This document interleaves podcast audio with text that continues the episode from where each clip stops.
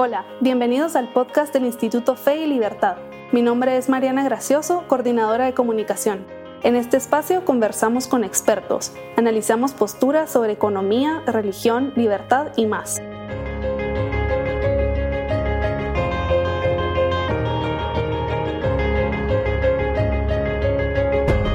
Bienvenidos a un nuevo episodio del podcast Fe y Libertad. Libertad e Independencia es el segundo número del cuarto volumen de la revista Fe y Libertad, el cual ya está en producción. Para conversar, sobre algunos de los temas que abordaremos en este número, hoy nos acompaña Will Ogilvy, internacionalista y académico español. Actualmente coordina la licenciatura en Asuntos Globales del Instituto de Estudios Políticos y Relaciones Internacionales de la Universidad Francisco Marroquín Además, es licenciado en Psicología por la Universidad de Santiago de Compostela y tiene un máster en Estudios Internacionales de esta misma institución. Y es doctorando en Filosofía Política bajo la dirección de Eduardo Anola. Bienvenido, Will, y gracias por participar en esta entrevista. Es un placer, Maurice, estar aquí contigo. la verdad que siempre tenemos conversaciones interesantes cuando nos encontramos por la universidad. Sí, sí. Así que para mí es un placer seguir la conversación por aquí. Me alegra. Sí, porque estos podcasts son más pura conversación. Bueno, para empezar te preguntaría, ¿cuál crees que es la importancia de reflexionar y debatir sobre la libertad y sus distintas interpretaciones, particularmente en este tiempo que estamos viviendo? en especial la parte final, ¿no? Exactamente. Eh, bueno, yo creo que nuestro raciocinio ¿no? es una de las características más definitorias que, tenemos y evidentemente no es lo, lo único que tenemos que nos hace eh, diferentes, pero somos seres pensantes y necesitamos pues hablar y escribir para organizarnos y entendernos a nosotros mismos y, a la sociedad que nos rodea, ¿no? Mill, por ejemplo, hablaba de la importancia del debate para que escribemos malas y, buenas ideas, y la humanidad en ese sentido es una conversación de generación en generación. Kant, por ejemplo, pensaba que aunque fuéramos mortales, ¿no? Esta conversación constante nos haría mejores, ¿no? Los errores de unos padres no tenían por qué estar repetidos por unos hijos y era lo más cercano que teníamos una inmortalidad, ¿no? No como individuos, sino como especie. entonces la conversación es esencial porque la libertad nace como resistencia a la tiranía y la tiranía siempre cambia sus máscaras.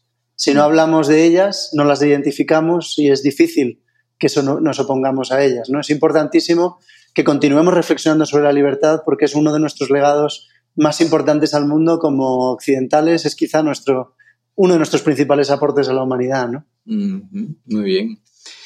Eh, este año muchos países de América celebran el bicentenario de su independencia. Muchas personas se preguntan si realmente somos libres y si los cambios que se han dado en estos 200 años merecen celebrarse. Estas preguntas son válidas, pero ¿qué podemos hacer para acercarnos a este suceso histórico con objetividad, con una actitud crítica orientada a aprender del pasado para construir nuestro presente y futuro? Pues lamentablemente hay mucha demagogia eh, y aunque el estudio del pasado y de la historia es importantísimo eh, y evidentemente que la historia institucional de un país pues condiciona, por otro lado no creo que la historia nos haga presos, ¿no?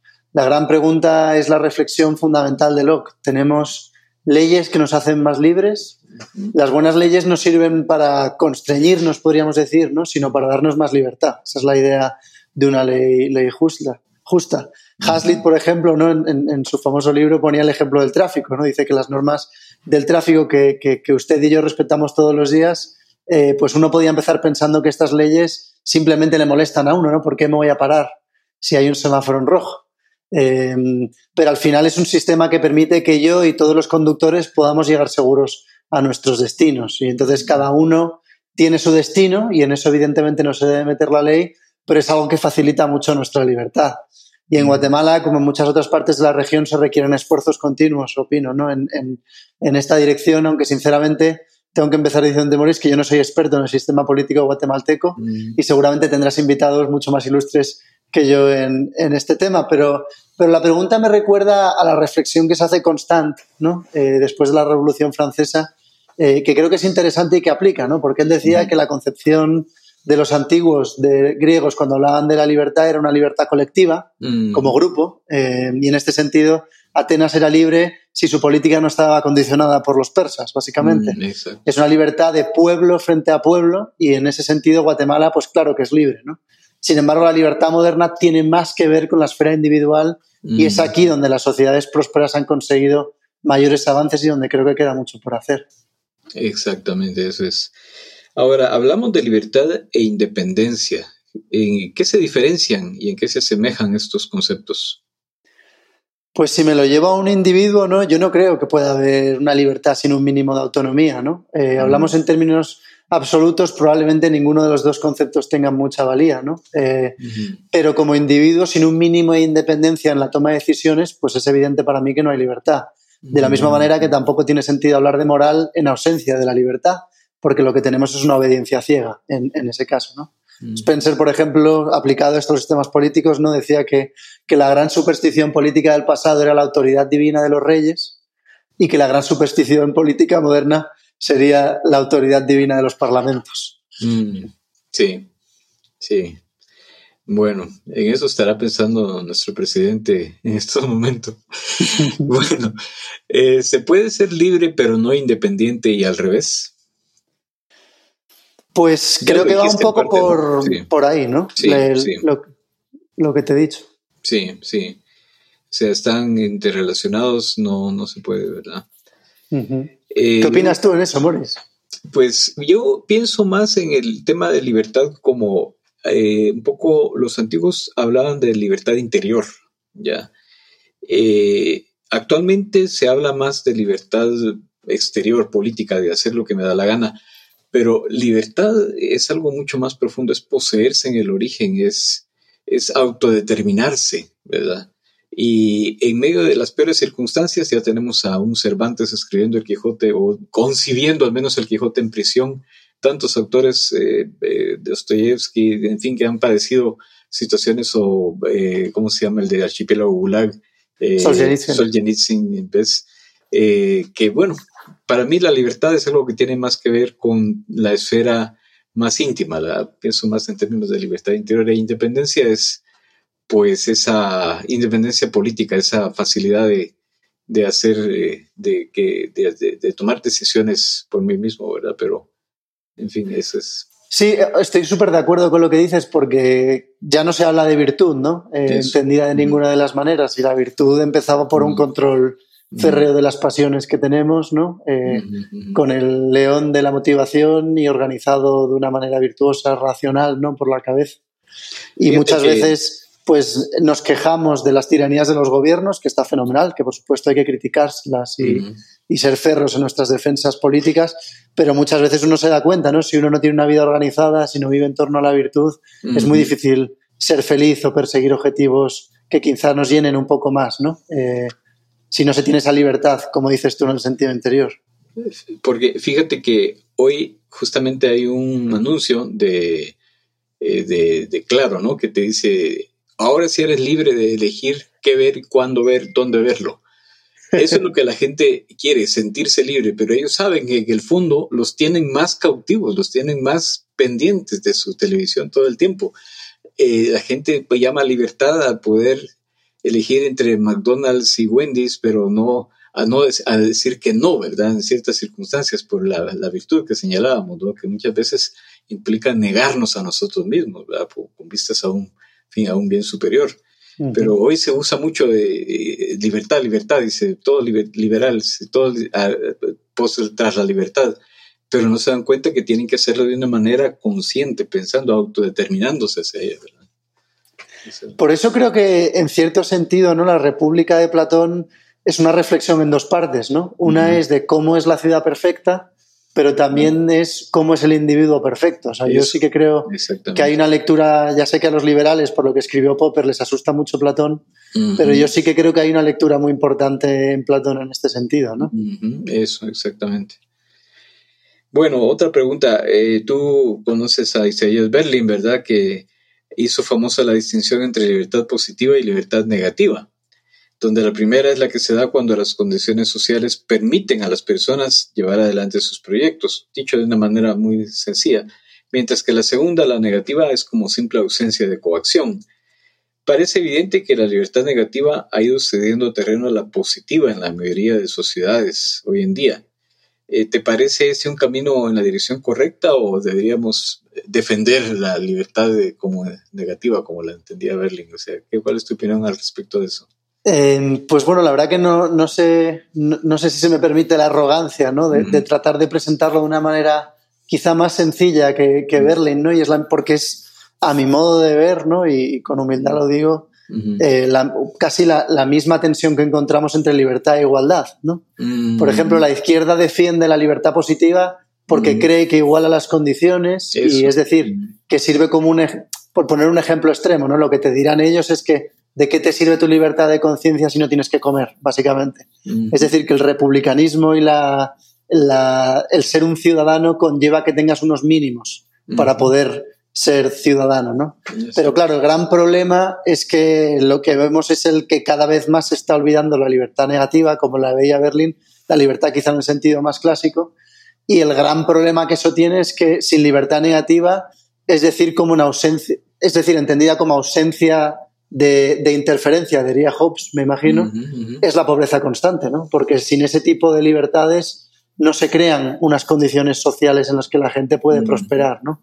Si lo que preocupan son las circunstancias materiales, evidentemente, ¿no? Yo creo que, que, la pobreza, por ejemplo, es un problema que nos debería de preocupar a todos porque pues han hecho grandes avances ¿no? en, en, en, estas últimas décadas en este sentido. Evidentemente queda muchísimo por hacer, pero eh, sin una sociedad en la que hay libertad negativa es muy difícil que haya riqueza. Sí, efectivamente. Sí, tiende a la redistribución, ¿no? Y eso ya sabemos que eh, lo complicado que es, ¿verdad? Porque se están, pues aparte de que se está eh, decidiendo por los ciudadanos, ¿verdad? Este, no es eficiente, ¿verdad? En la mayor parte de veces. Y, hay una parte además, eh, Maurice, no sé qué opinas, pero que a mí mm. como que me incendia el alma casi, ¿no? Porque mm. la igualdad la puedes conseguir de dos maneras, en este mm. entendida en ese sentido como la entienden ellos, ¿no? Una es ayudando a los de abajo para que estén un poco mejor, que ahí tenemos diferencias entre la izquierda y la derecha de cuál es el mejor camino para eso, pero también implica si ellos quieren seguir por esa vía, cargarte a los buenos. Es decir, cuando tú veas a un niño de seis años con muchísimo potencial, mándale inmediatamente a un colegio muy malo, vaya a ser que le vaya bien en la vida, ¿no? Entonces, si tú lo que quieres es igualdad, tienes que cortarle las alas también a los buenos. Y, eso no te lo dicen. Y tiene una parte muy fea, porque creo que poca cosa hay más triste en el ser humano, ¿no? Con todas las dificultades que hemos tenido en la historia, que ver un, gran potencial desaprovechado. Totalmente de acuerdo, sí. Louis Rouyer, en su libro El genio de Occidente, afirma que el logro más importante de la civilización occidental, lo que la caracteriza por encima de todo, es la defensa de la libertad de expresión del pensamiento. ¿Crees que ese derecho se encuentra hoy más amenazado que nunca? O el derecho a la libertad de expresión, o sea, el tema, eh, ya sabemos, ¿no? A qué me refiero un poco el tema de la pandemia y esto, ¿no? Que eh, ahora lo que predomina es el lenguaje científico. Si a ti te tachan de anticientífico, ya es peor que la Inquisición, ¿no? Es la moderna Inquisición. Creo que esta es la pregunta del millón. Lo que pasa es que me cuesta separarlo un poco más de la crisis de Occidente, ¿no? Mm, eh, no sé si me mm. puedo referir un poco a las dos cosas en la contestación. Sí. Sí, claro. Y lo digo porque llevamos por lo menos dos siglos, ¿no? Resistiendo al ataque de, nuestras ideas eh, occidentales. Cuando Nietzsche, por ejemplo, declara la muerte de Dios, eh, esperando que llegue un superhombre que genere un nuevo sistema de valores, eh, pues eso no ha aparecido, ¿no?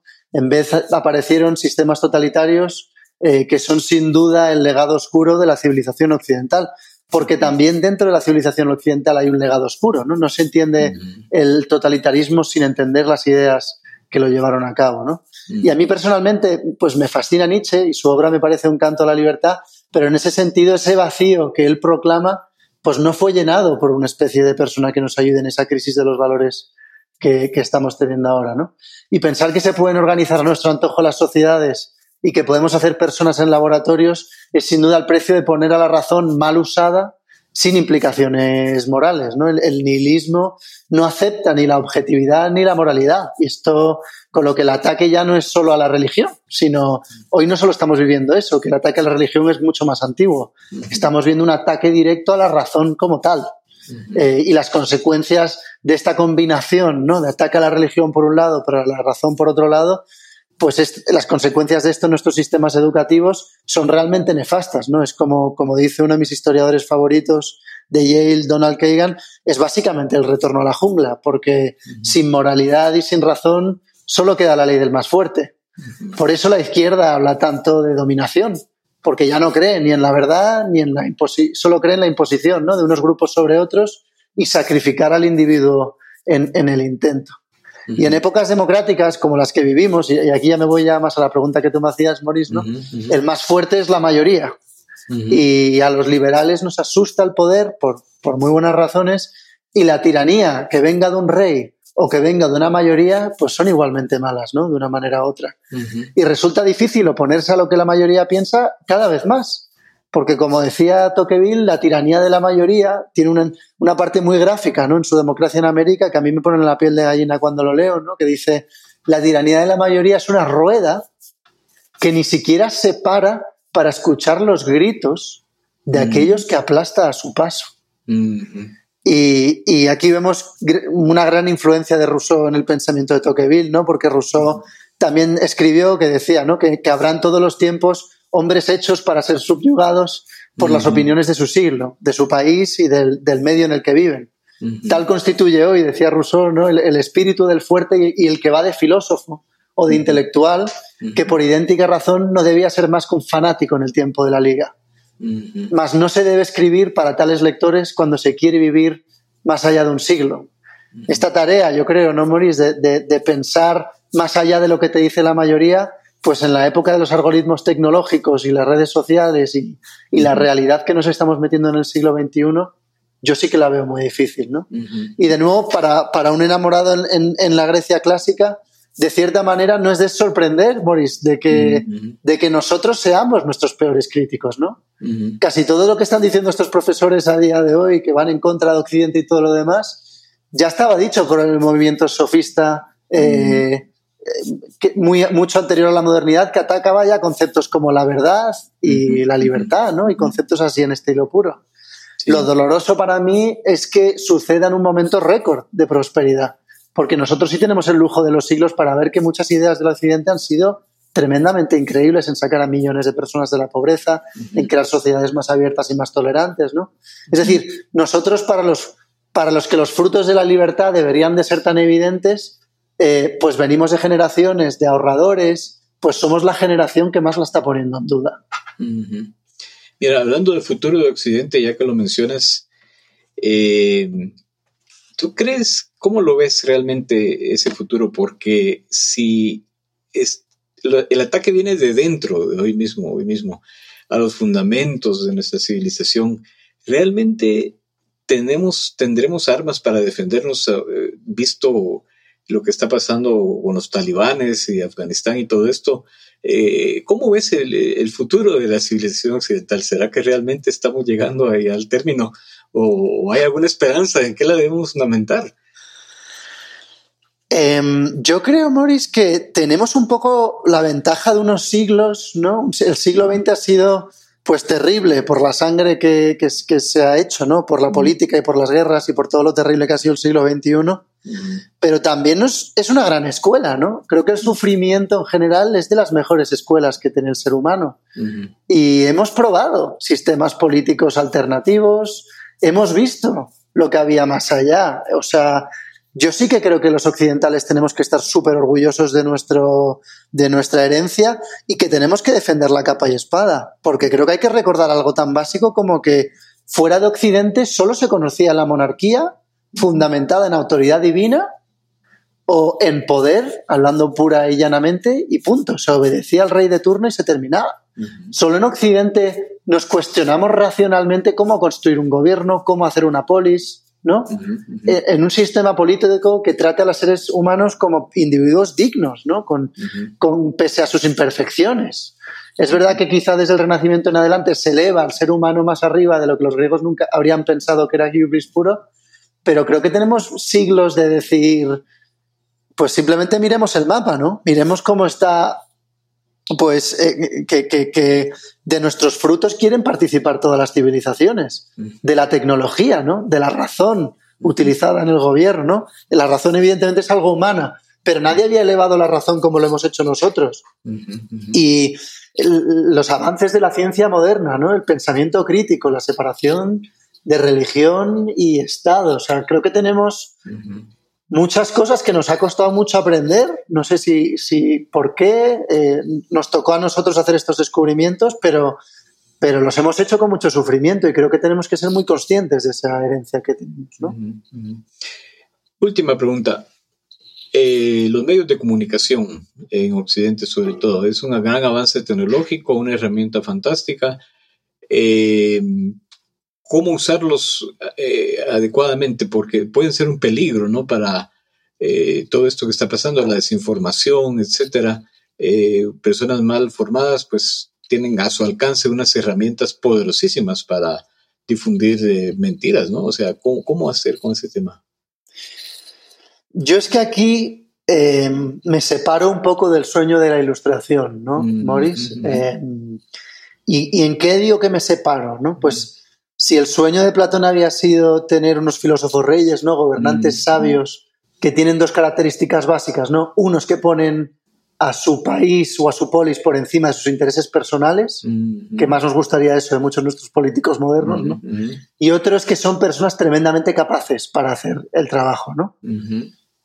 Y entonces en la ilustración se llega a la conclusión de decir, bueno, vamos a la democracia, lo que tenemos que hacer es a todos pequeños mm, filósofos. Eso, eso. Por eso vamos con, enseñamos a leer y a escribir a todos los niños, mm. por eso queremos que todos puedan votar, por eso mm. queremos que la gente esté informada, ¿no? Es decir, es intentar llevar al individuo ese ideal de una manera u otra. Mm-hmm. Y yo sinceramente creo que no es posible en, ninguno de los dos casos porque a la vista está, ¿no? Que ya sabemos leer y escribir, pero no creo que estemos eh, menos polarizados en, cuanto a mm. política. ¿Por qué? Porque mm. los medios de comunicación están dominados por casas ideológicas con sus intereses particulares y saben que generan opinión pública con lo que hacen. Y el individuo está solo en, frente a este mar de tiranía de la mayoría que estábamos hablando, ¿no? Has hablado de la tiranía de la ciencia, ¿no? En algunas cosas. Sí. Em, pero el individuo, y esto también lo, trabaja mucho Tocqueville en, la democracia en América, antiguamente con la sociedad estamental había una empatía interna intraestamento, ¿no? que te fortalecía frente al Estado y a los demás. Pero ahora somos todos tan independientes, vivimos cada vez más aislados, ¿no? ya está en ataque hasta la, cuestión y la, institución de la familia, que eso ya es como el núcleo de toda nuestra civilización, y cada vez el individuo está más aislado en en ese sentido. Con lo cual, ahí hay un trabajo muy duro. ¿Por qué? Porque la mayoría de la gente no le interesa la política, hablando eh, sencilla y llanamente, lo cual no es algo malo de por sí, pero para los que están metidos en ese mundo lo que tienen que hacer es leer pues, tres o cuatro medios de comunicación todos los días, que a lo mejor te implica estar cuatro horas leyendo, y es una fantasía decir que el ciudadano medio o que todos los ciudadanos van a poder tener esa información, porque si por lo menos cribas ¿no? entre distintas periódicos, ¿no? medios de comunicación, por lo menos tienes una manera de, intentar decir, bueno, estos son de izquierda, estos son de derecha, yo voy a intentar leer a los dos e intentar formar mi propia opinión.